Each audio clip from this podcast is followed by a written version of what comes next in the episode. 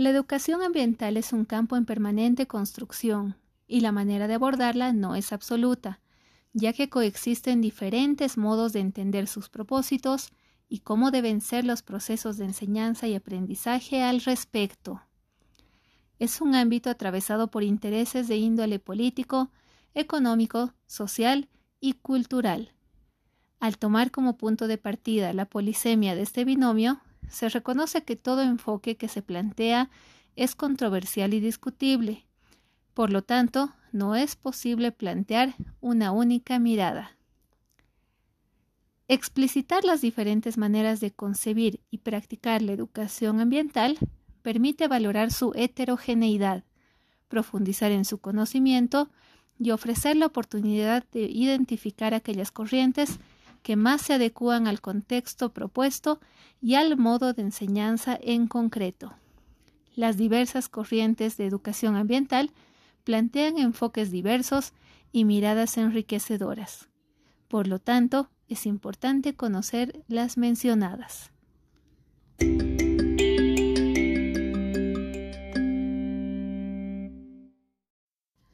1. Corriente naturalista se centra en la relación con la naturaleza, reconociendo su valor intrínseco más allá de los recursos que entrega la humanidad. Se enfoca en aprender de la naturaleza, sobre la naturaleza y viviendo en la naturaleza.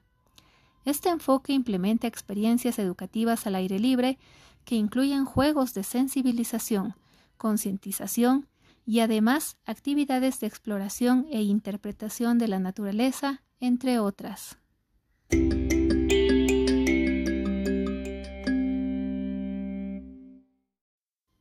2. Corriente resolutiva. Se focaliza en los problemas ambientales, busca informar sobre estos problemas y desarrollar habilidades para su resolución, modificando comportamientos.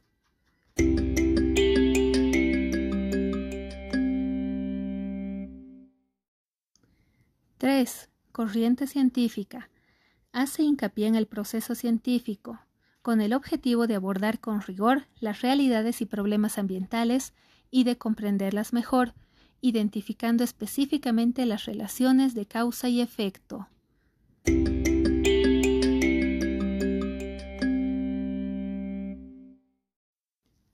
4. Corriente humanista. Se centra en la dimensión humana, entendiendo el ambiente como un medio de vida con sus dimensiones históricas, culturales, políticas, económicas y estéticas. Tiene en cuenta el valor social, las trayectorias de vida que se anclan en los países construidos y recurre al enfoque cognitivo, sensorial y afectivo.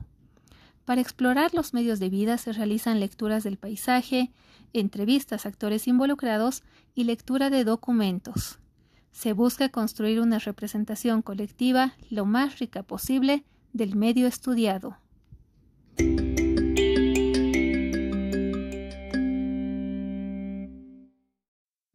5.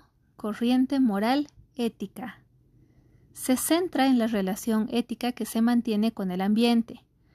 Pone énfasis en el desarrollo de valores ambientales y de competencias éticas para poner en práctica comportamientos deseables.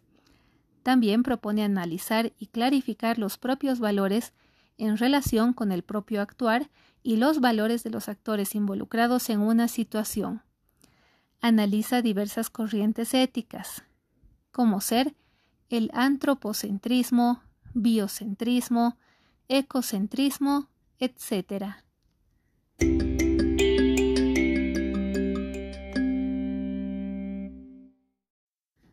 6 corriente holística.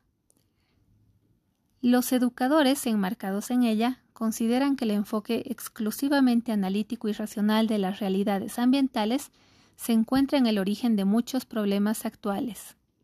Creen que hay que tener en cuenta las múltiples dimensiones de las realidades socioambientales y con ello de la persona, incluyendo los aspectos psicológicos y cosmológicos. Esta metodología integra los enfoques sensorial, activo, afectivo, intuitivo, creativo, cognitivo y espiritual.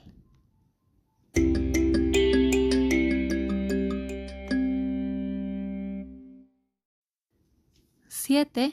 Corriente práctica. Pone énfasis en el aprendizaje, en la acción, por la acción y para mejorar la acción. Se promueve ponerse desde el comienzo en una situación de acción y reflexionar en torno a ella. Se incentivan dinámicas participativas implicando los diferentes actores de una situación por transformar.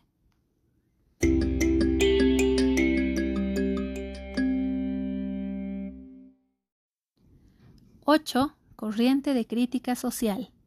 Analiza las dinámicas sociales que subyacen a los problemas ambientales y las intenciones, valores, posiciones, decisiones, argumentos y acciones de los diversos actores involucrados.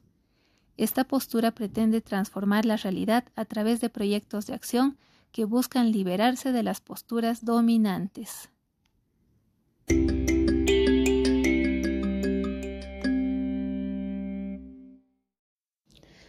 9. Corriente bioregionalista. Se centra en el sentimiento de identidad de las comunidades humanas que viven en regiones geográficas definidas por sus características naturales, no tanto así por sus fronteras políticas.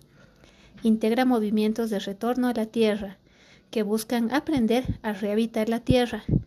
Se inspira en una ética ecocéntrica y centra la educación ambiental en el desarrollo de un sentimiento de pertenencia y relación comprometida con el medio local o regional que uno habita.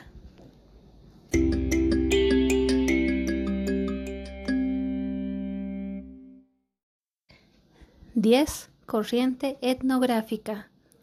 Pone énfasis en el carácter cultural de la relación con el medio ambiente. La educación ambiental, por lo tanto, no debe imponer una visión del mundo, hay que tener en cuenta la cultura de referencia de las poblaciones o de las comunidades implicadas. La corriente etnográfica propone no solamente adaptar la pedagogía a las realidades culturales diferentes, sino inspirarse en las pedagogías de diversas culturas que tienen diferentes modos de relación con el medio ambiente.